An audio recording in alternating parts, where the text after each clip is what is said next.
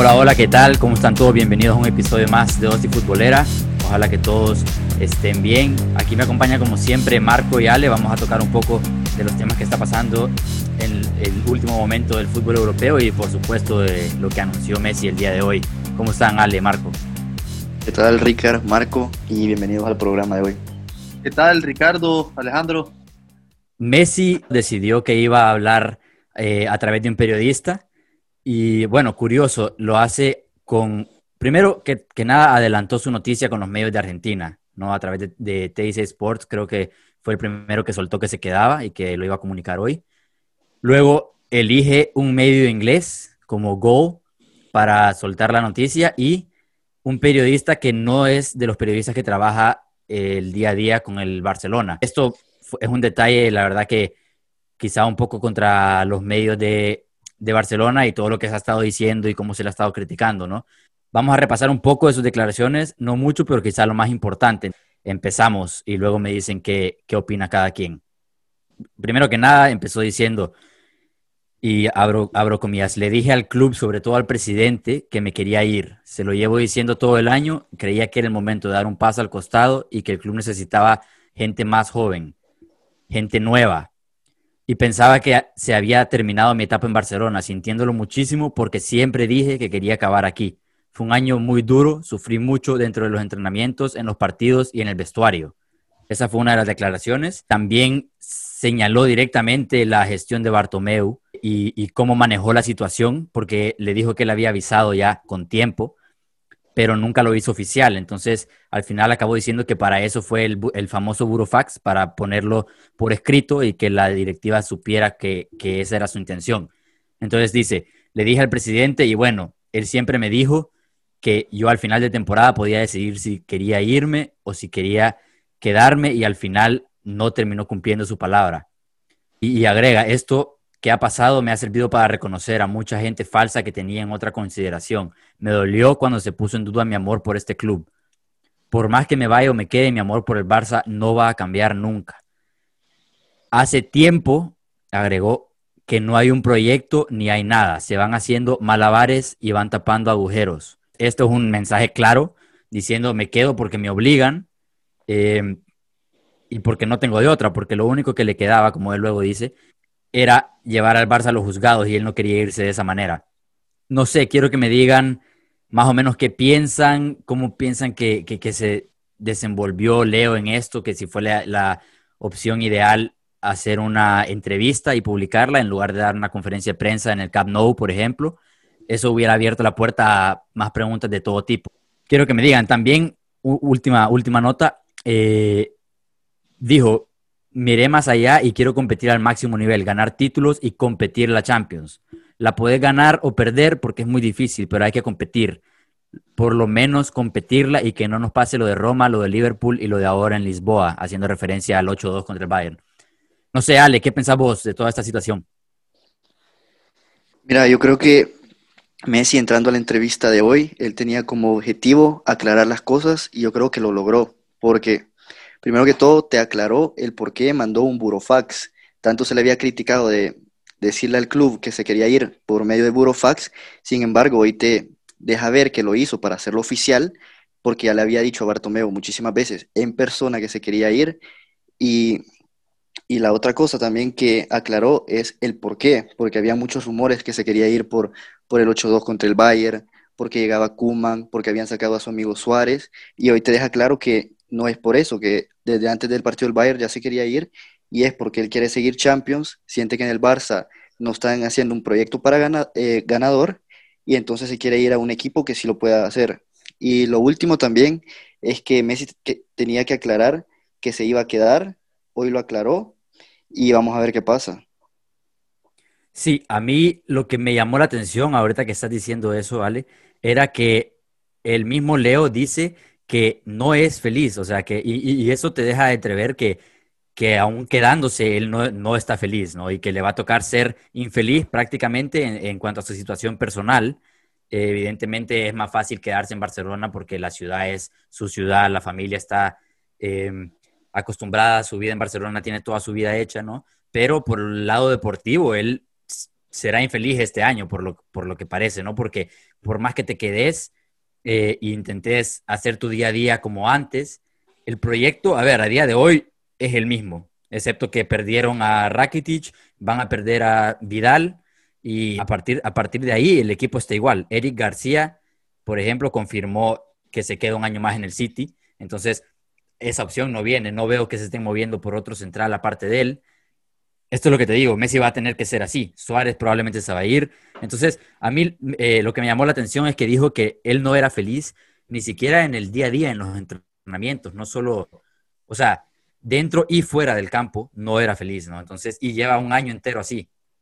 No sé si eso capaz, ahora que lo dice Messi, te hace recordar a momentos de la temporada específicos y te dice, bueno, quizá por esto estuvo un poco peor en cuanto a su forma física, que, en cuanto a su forma que nos tiene acostumbrados, ¿no? Eh, pero bueno, Marco, ¿qué pensás vos? Bueno, como dijo Alejandro, eh, por fin salió hablando ahorita del él ya, y eh, como dijo Messi también en su entrevista, el Burofax solo fue por, para hacer todo oficial. Yo siento que Messi toda la temporada va a pasar igual. él dijo hoy que está infeliz, él no se queda porque él se quiere quedar, él se queda porque casi que lo, lo están obligando, porque no se va a ir a la guerra con el club y Bartomeu no lo va a dejar ir por menos de 700 millones.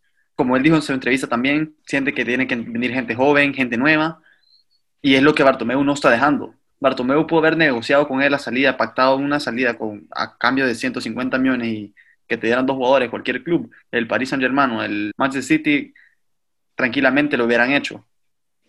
Eh, ahorita que tocas ese tema, eh, bueno, antes que nada, eh, para cerrar un poco las palabras de Messi, terminó por decir lo siguiente, voy a seguir en el Barça y mi actitud no va a cambiar por más que me haya querido ir, voy a dar lo mejor, siempre quiero ganar, soy competitivo y no me gusta perder a nada, siempre quiero lo mejor para el club, para el vestuario y para mí. Ok, con esto él te está diciendo me tengo que quedar, pero mi actitud no va a cambiar, voy a dar siempre lo mejor, pero al final del día te pones a pensar, porque este año quizá no fue su mejor año de lo, de lo que a lo que nos tiene acostumbrado. Eso, eso significa que si él va a seguir dando siempre lo mejor, pero la motivación al, total al final no está ahí, ¿no? La, motivación no está a, tope. Entonces, eso al final afecta el impacto que puede tener Messi. Eh, pero bueno, sí, lo que estaba tocando Marco yo creo que Bartomeu tuvo que haber aprovechado esto, esta situación, porque al final, como ya dijimos en el episodio anterior, la etapa de, de Bartomeu es una mancha en, la historia del Barça, claramente, no solo por lo de Messi, eh, por dejar ir a Neymar, se le fue Iniesta como se fue Iniesta, eh, muchas, muchas otras cosas. Entonces, si la etapa ya era tan oscura, digamos, en la historia de un club como es el Barça, ¿por qué no dejar salir a Messi, traer dos jugadores y entre 100 y 150 millones, que yo creo que el City lo hubiera podido pagar si hubiera llegado a eso. Lo que pasa es que el City no se estaba planteando eso de entrada, pero si vos lo negociás, puedes sacar 100 millones, dos, tres jugadores, te liberás del salario de Messi y solo eso casi te, ayuda a, balancear las cuentas de toda la, deuda que tiene la directiva de Bartomeu. ¿Por qué no? aprovechar esa, esa decisión de Messi para balancear las cuentas, mejorar el equipo que supuestamente tiene la intención de hacer una, nueva era, un nuevo ciclo con Kuman, que Kuman no es un mal entrenador, Kuman puede mejorar el juego del Barça y más si le trae sangre nueva, motivada, con hambre. Yo creo que esto eh, era una oportunidad para Bartomeu y no la quiso tomar. Decidió ser firme y, y bueno, al final no sé si le va a pasar factura o no, porque tener a Messi así tampoco ayuda y tener el salario de Messi no te permite traer todo lo que podías traer para mejorar el equipo, ¿no? Ale. Sí, mira, yo creo que la entrevista de hoy de Messi, toda la situación que está pasando ahorita, deja aún más en evidencia a Bartomeu, que está haciendo prácticamente todas las cosas mal. Bartomeu le había dado su palabra a Messi de que al final de la temporada, si él se quería ir, él era libre de hacerlo, y al final no cumplió su palabra, justo como lo dice Leo Messi. Igual al principio mencionabas que Messi escogió eh, Goal.com para dar su entrevista, no escogió tal vez un medio catalán que pudiera ser como Sport o Mundo Deportivo, y eso puede ser porque Sport y Mundo Deportivo se, se rumorea que son cómplices de Bartomeu, que se ayudan mutuamente, y evidencia de eso es que el día de ayer, los mozos, que son la policía de Cataluña, eh, acusaron de corrupción al Barça de Bartomeu. Dijeron que habían indicios que se estaban eh, pagando sobre, precios y cosas así. Y sin embargo, si vos ves en los medios de, de sport y mundo deportivo, prácticamente no lo han mencionado. Entonces yo creo que a eso se debe que haya escogido a una página como Gol.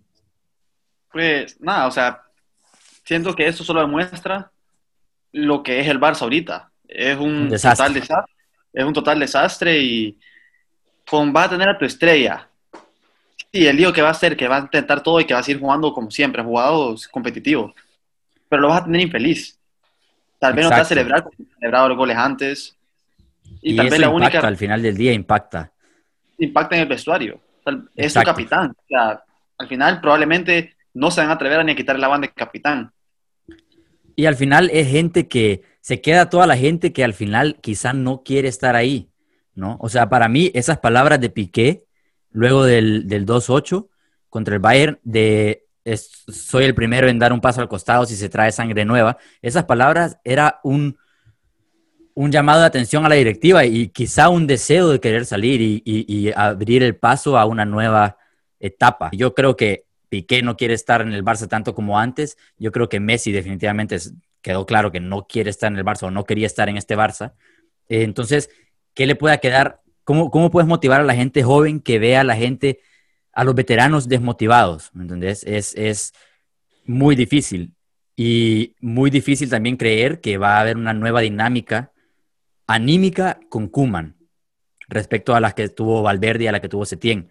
Eso sí, Kuman es, no es Etienne, tiene más autoridad, es una leyenda del Barça, todo eso puede influir. Pero sobre todo quiero hablar un poco de qué va a pasar ahora, porque luego del comunicado de Messi, que fue algo que pasó un día después de que se habló de lo de Suárez y su salida, ahora se dice que lo de Suárez ya no está tan claro. Y se decía también que en los primeros entrenamientos Kuman habló con Suárez para decirle, mira, si no viene nadie, te quedas, ¿no? Entonces, o, puede ser que, cuente contigo, que para mí no es garantía de nada y Suárez debería buscar una salida cuanto antes. También entendiendo que su ciclo en el Barça ha terminado, pero ¿qué va a pasar? ¿Será que se puede quedar Suárez? Eh, porque ya no se ve tan clara su salida a la Juve, que era el que más, el que mejor posicionado estaba. Si no, si se va Suárez, ¿quién va a venir a suplir eso? Se está hablando de que Memphis Depay, que era uno de los objetivos de Kuman, holandés, eh, podría llegar al Barça entre 25 y 30 millones. Y también salió una noticia de que el Barça quería cerrar un fichaje cuanto antes para tapar un poco, como viene haciendo en los últimos años, eh, las críticas directas de Messi a la directiva. Entonces, eso puede ayudar, se va a cerrar. ¿Cómo puede quedar este Barça después? ¿Ale? Mira, yo creo que ahorita el Barça tiene una oportunidad en este mercado de fichajes de tratar de hacer buenos fichajes que te hacen un equipo más competitivo y que eventualmente la próxima temporada te pudieran hacer que Messi reconsidere renovar con el equipo.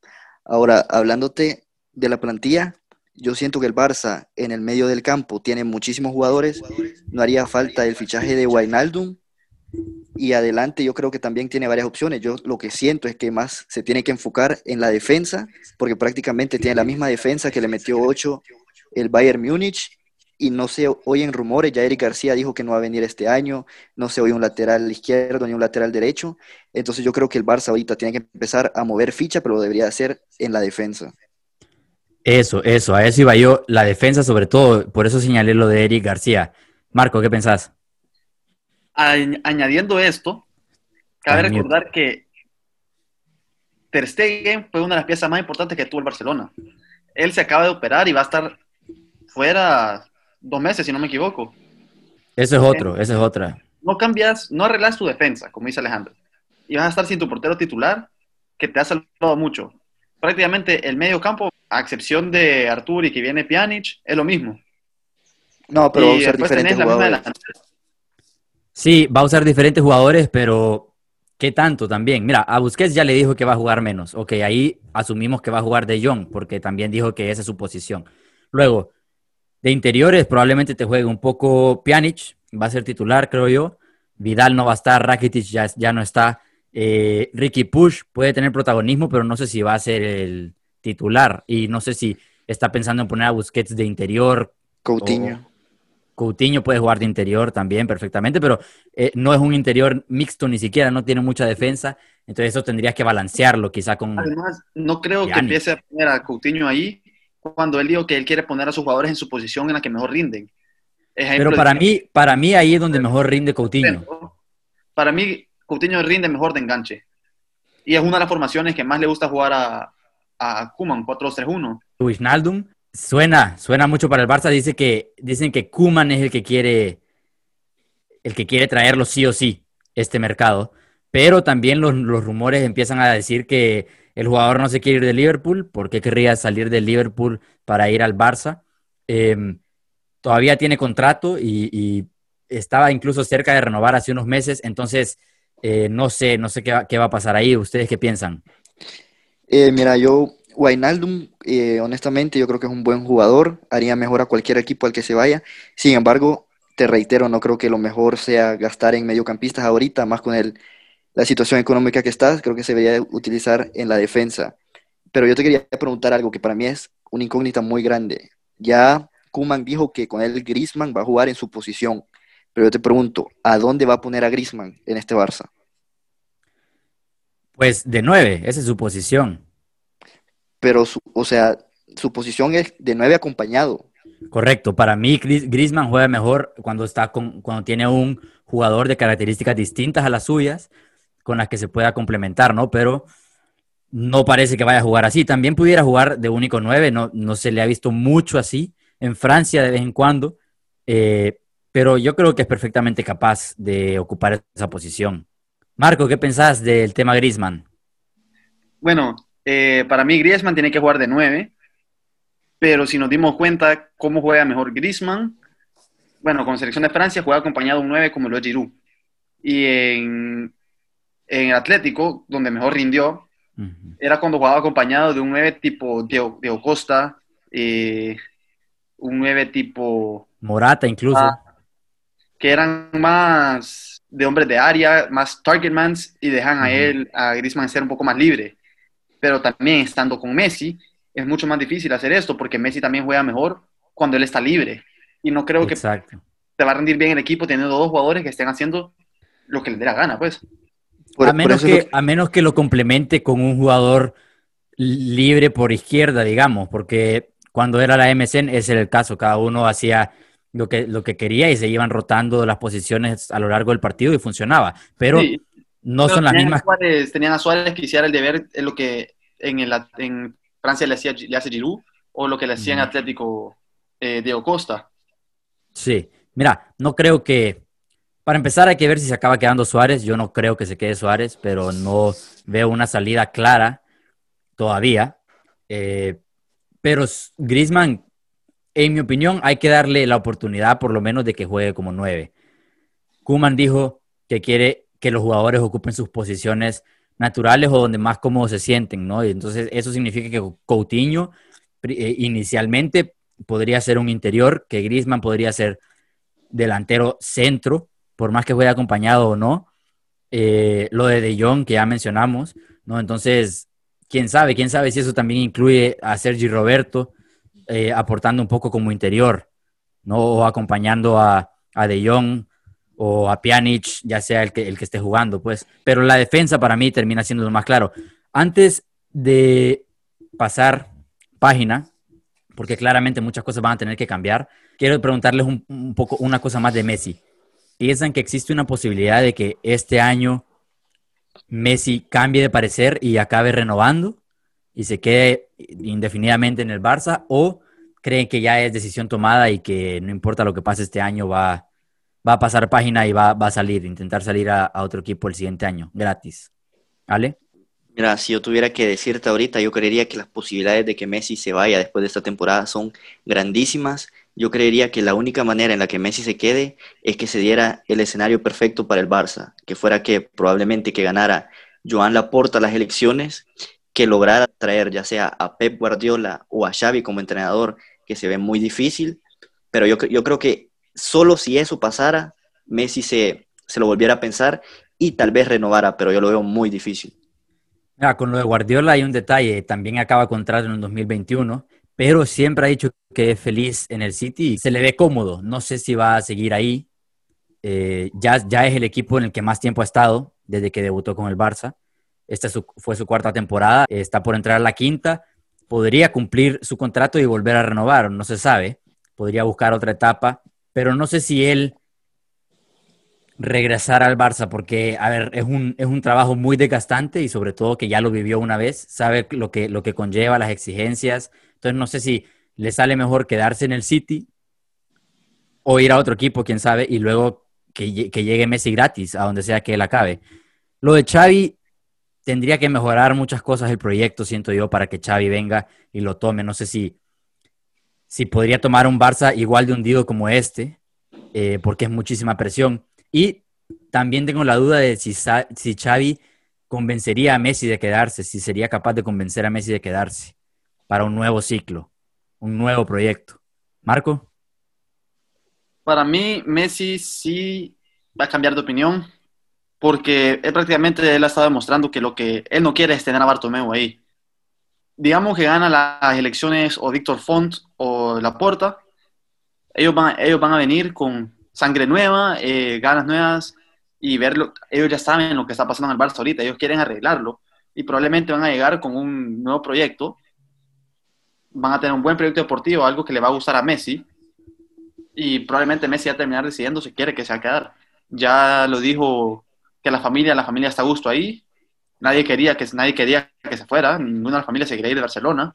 Entonces, todo va a depender si el proyecto con el que salen o Laporta o Víctor Font después de estas elecciones es bueno y de agradado a Messi y sea un plan en el que puedan empezar a, a sustituir a Messi, porque tenés que pensar que tiene 33 años, no puedes hacer tu equipo en torno a él. Entonces, eso siento. Y pues hablando de Guardiola, no creo que si Guardiola sale es porque va a seguir como ha pasado con todos los otros equipos, a los 4 o 5 años se va del equipo porque ya se desgastó o por otra razón. Pero me parece bien difícil que Guardiola con el equipo que está armando ahorita quiera salir y si el otro año Messi estaba libre, lo va a querer fichar para su City. Sí, para empezar, no dudo que el City le va a ofrecer una renovación a Guardiola. Están muy felices con él, a pesar de que no ha logrado ganar la Champions. Es totalmente protagonista en, Inglaterra el City. Está armando cada, cada año un mejor equipo y, el estilo de juego ya quedó impregnado en, el club. Vamos a ver qué pasa. Em, bueno, si quieren, salimos un poco del tema del Barça y hablamos un poquito de algunos fichajes que se han ido cerrando al, Manchester United, que se cerró por más o menos 40 millones y otros 5 en variables. ¿Qué, ¿Qué les parece? Era un jugador que, según cuentan los medios españoles, tenía todo hecho para irse al Madrid antes de la pandemia y luego fue comunicado que no iba a ser posible y el único que no había salido de la puja por él era el United. Entonces ahí terminó. ¿Qué, piensan? ¿Cómo puede, sobre todo lo que quiero que me digan es, cómo ven ese mediocampo? ¿Puede jugar él acompañando a Pogba y a Bruno Fernández o llegaría para eh, entrar eh, en, función de un cambio de, de, Bruno Fernández, darle revulsivo o incluso de Pogba porque es más un box to box? ¿Vale? Sí, mira, yo creo que por el precio que pagó el Manchester United, primero que todo, está consiguiendo un muy buen jugador. También habían rumores de que Cosman se lo había pedido a la directiva del Barça. Y vos hablas de a dónde va a eh, jugar, porque en el Ajax él te jugaba en el 4-2-3-1, adelante el doble pivote, pero en Manchester United ahí juega Bruno. Y yo creo que Bruno ahorita, si no estoy equivocado, tiene 25 años, por lo que yo no creo que el Manchester United lo haya fichado para ser recambio de Bruno, yo creo que si lo ficha es para ser titular y probablemente debería de jugar junto a Pogba en lugar de, de Matic, que yo creo que es mejor, o de Fred, que también creo que es mejor. Ahora, como vos mencionás, yo creo que sí va a perder el Manchester United un poco ahí, porque Matic es más defensivo, más de robar balones, mientras Van de Beek es mucho más ofensivo, por lo que yo creería que Pogba tal vez se debería de sacrificar un poco, marcar un poco más, pero yo creo que sí le va a funcionar a United después de todo.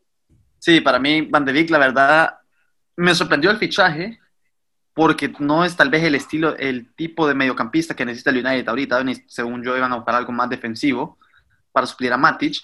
Pero si nos ponemos a ver los partidos de Van de Beek esa temporada, ya que el Ajax tuvo pérdidas como la de Frenkie y la de Lasse Schone, esta temporada él ocupa esa, esa plaza a la par de a la par del contención que está jugando, que era Lisandro Martínez y Iván de Vic. Entonces, él ya ha jugado esa posición. Vamos a ver cómo, cómo le va, pero para mí es un buen fichaje para el United y va, siento yo que va a jugar ahí a, la par de Pogba. Mira, para mí si juega a la par de Pogba significaría que Pogba va a dejar de ser tan participativo en ataque, tener un rol un poco más defensivo ¿no? Porque sí puede ser muy bueno en defensa, pero perdés todo lo que te aporta en ataque también, porque Van de Beek, yo no lo veo tan, tan defensivo, Bruno un poco menos todavía, entonces yo creo que va a depender de lo que pueda hacer Pogba y lo que pueda cambiar Pogba en su, en su estilo de juego para aportarle al United. Si jugaran los tres y si se lograran eh, armar y organizarse de una buena manera, para mí cuidado con el United, porque ese medio campo podría complementar bien al, el ataque, que ya estuvo bastante bien, con, sobre todo con la irrupción de Mason Greenwood, y se supone que todavía están empujando por Jadon Sancho del Dortmund. Entonces, eso podría incluso mejorar el mercado y el equipo. No, vamos a ver. ¿Sí? Si no llega Sancho, como acabas de mencionar, el United bien pudiera jugar con un diamante y utilizar a Fred al, final de ese diamante en medio campo y tener estos tres jugadores más sus dos delanteros atacando. Sí, también poder hacerlo con, Martial y Rashford, sí. pasamos. Eh, vamos a tocar un poco al Everton, que se está armando bastante bien en el medio campo, sobre todo para lo que, lo que es, que es un equipo de media tabla. Este año parece que pudieran aspirar a, a llegar un poco más alto. Ya cerraron los fichajes de Alan del Napoli, un jugador muy sólido en defensa. El fichaje de James está por cerrarse, no se ha anunciado todavía, pero está por cerrarse. Y también el de Dokure del, del Watford. Entonces, solo ese mediocampo ya sería un gran avance en las aspiraciones por, por acabar quizá cerca del top 6. Y arriba tampoco es que estén muy mal, porque tienen a Richarlison, que siempre está ahí, Dominic Calvert-Lewin, ¿no? Y en bandas eh, tienen a Bernard, a Walcott, jugadores un poco más veteranos, pero que pueden impactar. Entonces, ¿cómo, cómo ven eso? ¿Se está, ¿Le va a alcanzar para llegar a, aspirar a un top 6, digamos, top 7? Marco. Em, bueno, para mí la verdad si se logra concretar ya el fichaje de James, como se dice que está bien ya a punto solo de la falta del anuncio, y el otro mediocampo que quiere, al otro mediocampista con, de Docure que quiere ser el Everton, para mí el Everton tiene un buen mediocampo que puede dar muchas sorpresas, que para mí pudieran asaltar el top 6, pero eso es lo que me gusta de esta temporada en la Premier. Todos los equipos se están reforzando y siento que va a ser una temporada muy linda para ver para cualquier fan neutral, porque van a haber 6, 7, 8 equipos que se van a estar peleando los primeros 6 puestos, o sea, todos los puestos europeos. Ale. Honestamente, el top 6, la verdad que lo veo un poco difícil, yo lo vería más realístico que fuera un top 8. Diciéndote esto, a mí me parecen dos muy buenos fichajes y lo interesante es, que tanto Alan como James Rodríguez en estos momentos vienen de un club donde sus entrenadores no lo valoran mucho, como es el caso de Zidane con James o el de Gatuso con Alan, y se regresan a donde un entrenador que, con el que ya han jugado y que sí los valora, en el caso de Ancelotti. Yo creo que James se va a adaptar muy bien al juego de la Premier, creo que, creo que va a ser fundamental en el juego del, del Everton y Alan también nos va a ayudar mucho porque desde que eh, Idrissa se fue al PSG no han tenido un mediocampista defensivo de la calidad que Alan eh, va, les va a proveer. Exacto, y eso, eso sobre todo te iba a mencionar, que es una fórmula que el Everton ha estado haciendo por ya un par de años. Jerry Mina, Lucas Diñe, André Gómez, por ejemplo, ninguno contaba en el Barça. Y un futbolista cuando le da confianza al final rinde mejor, ¿no? o un poco mejor, por lo menos. Y André Gómez mejoró bastante, tuvo esa lesión eh, bastante fea, pero mejoró mucho y, sí ha hecho muy buenos partidos. Lucas Diñe también. Lucas Diñe salió buenísimo ese fichaje. Es otra versión completamente a lo que aportaba en el Barça, pero mejoró mucho.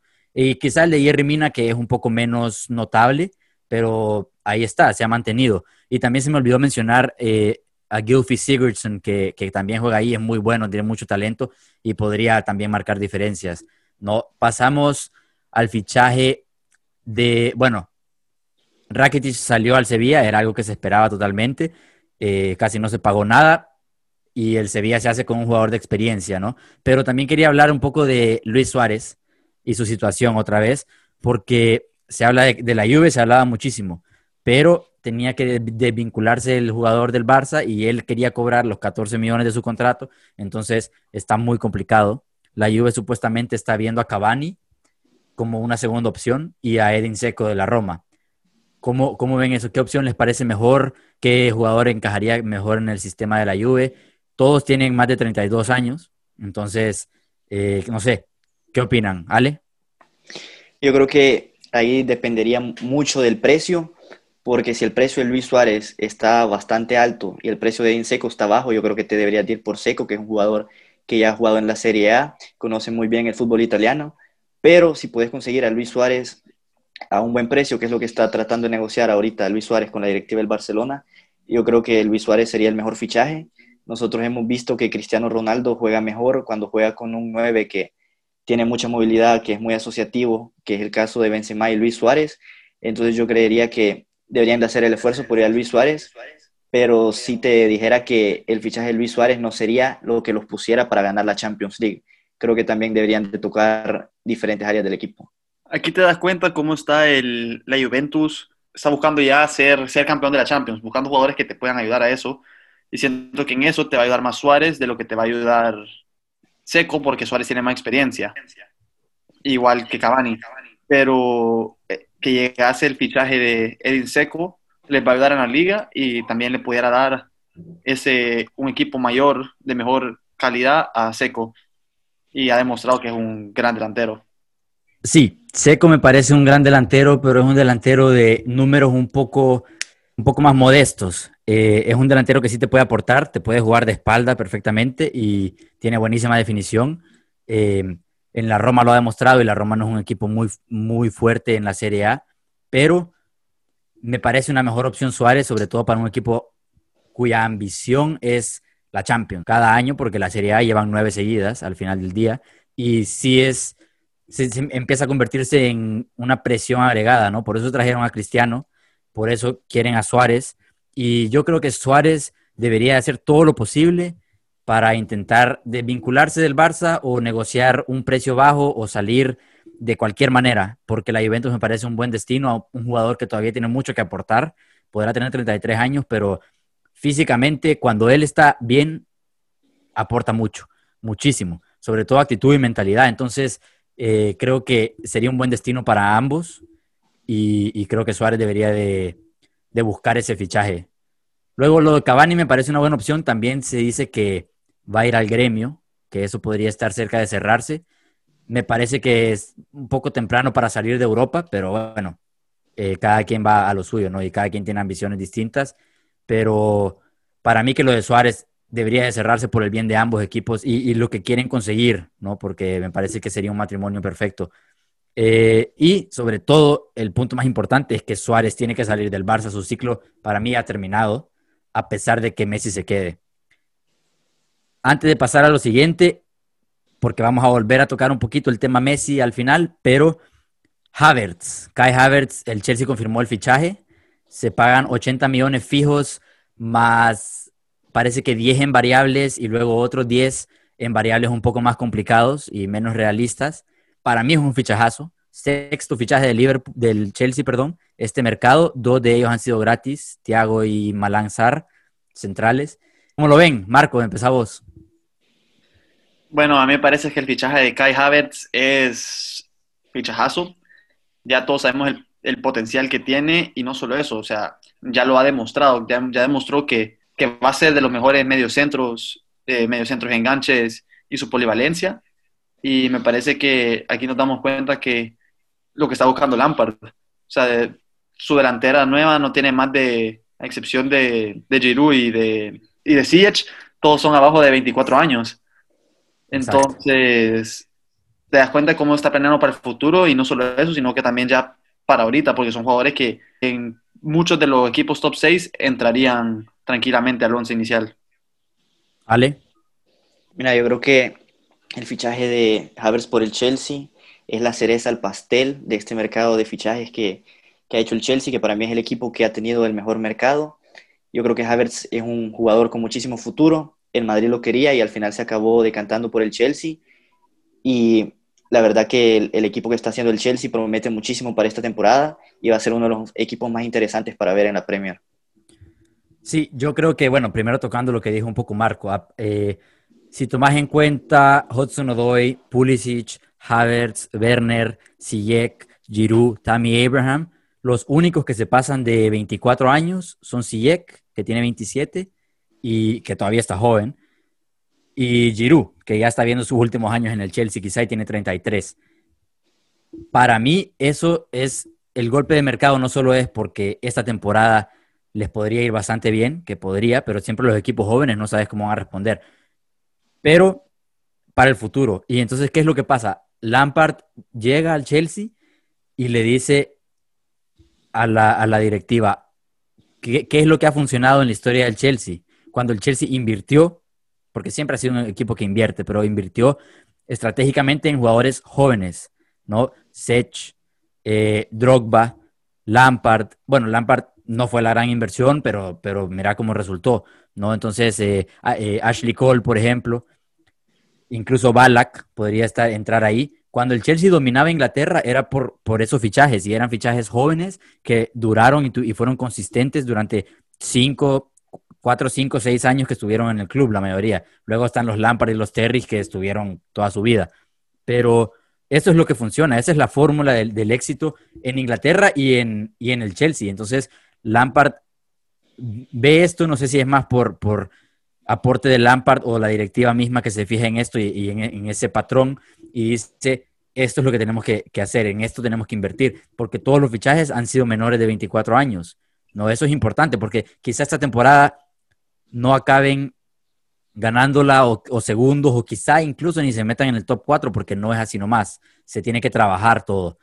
Para mí, sobre todo a futuro, el Chelsea da un, golpe importante de, autoridad también en la liga inglesa y de intención de querer dominar, porque eso es lo que te domina, ser consistente varios años, no solo una temporada, ¿no? Entonces, siento que el mercado del Chelsea es inmejorable prácticamente. Quizá eh, se dice que siguen buscando un arquero eh, por lo de Kepa, que ha tenido sus errores y, bueno, el, el, segundo peor porcentaje de atajadas en la Premier este último año.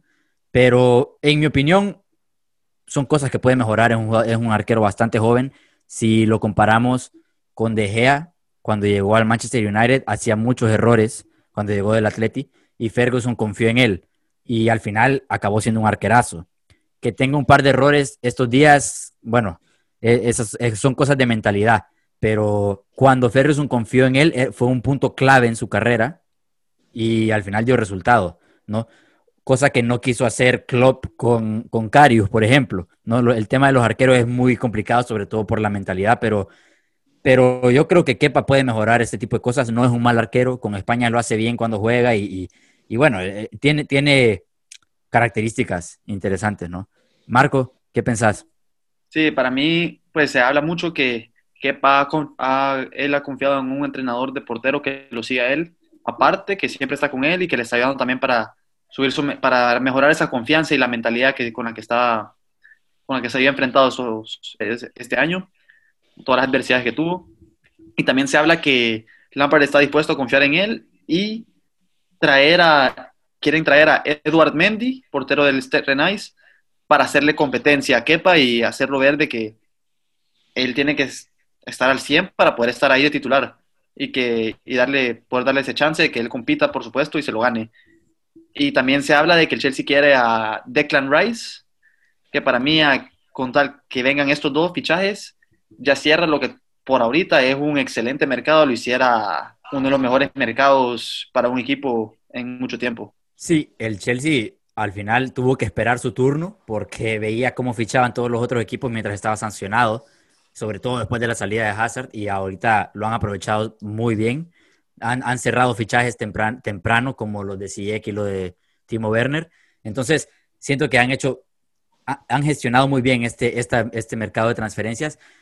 Yo no creo que venga Rice, no creo que, que acabe en el Chelsea este verano, pero quizá a futuro sí. ¿No? tuvo una buena temporada con el West Ham y cada vez gana más galón dentro de ese equipo.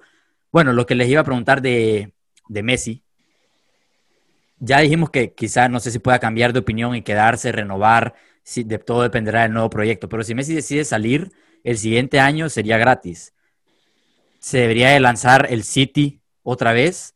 Por él ya va a ser un jugador de 34 años, casi 35, no, 34 años, sí. Podría incluso todavía llegar a una liga como la inglesa con 34 años, sería una buena opción, o ya la dejarían pasar y quizá que decía quedarse en el Barça o volver a, Argentina o, o, alguna otra liga, ¿no? ¿Qué piensan, Ale? Yo no creo que hay un equipo en el mundo que es capaz de pagarle el salario a Messi que le dijera que no a Messi gratis. Marco. Concuerdo con Alejandro en eso. Y también siento que si tienes la oportunidad de fichar a Messi, Messi tenga 34 años, tenga 35 años, sigue siendo uno, el mejor jugador de la historia. De, y para mí, Messi puede adaptar sus condiciones a jugar en otra posición en la que va a rendir en esa liga. Y, pero si puedes fichar a Messi gratis y puedes pagar su salario, la pregunta es, ¿por qué no? Exacto. Y yo creo que ahí solo podría entrar quizá el City eh, a pagar un salario así. La Juve si se llegara a liberar de Cristiano. El, Madrid, que es un caso totalmente aparte y que no viene al, no viene al tema porque no, no va a hacer eso Messi. El PSG. Eh, el United. El PSG es otra. Si sale Neymar, ¿no? O si sale Mbappé el siguiente año. Eh, bueno, interesante. Lo, dejamos para, lo dejamos para el otro verano, este, este tema, ¿no? Porque ahora se queda, mm, siendo un poco menos feliz que antes, pero se queda. Y vamos a ver si logra recuperar esa, esa motivación y esa, digamos, esas ganas de seguir, de, seguir eh, en el Barça luchando por todo, ¿no? Vamos a ver qué proyecto le puede armar Kuman también. Esto es todo por hoy. Marco, Ale, gracias por estar conmigo como siempre. Un abrazo a todos los que nos siguen en, todas nuestras redes sociales saben que nos pueden mandar cualquier tipo de comentario sobre el podcast ahí. Estamos en Facebook en Instagram como Dosis Futbolera y en Twitter como Dosis-Futbolera. Marco, Ale, gracias por estar aquí. Gracias, Ricard. Ya cada vez estamos más cerca para que empiecen las grandes ligas de nuevo. Gracias, Ricardo, por tenernos y ya casi se viene el fútbol de regreso. Vamos a ver qué más podemos sacar aquí, qué más podemos discutir antes de que arranquen las ligas, eh, el resto de las ligas. Eh, y bueno, cuídense mucho todos. Un abrazo. Chao.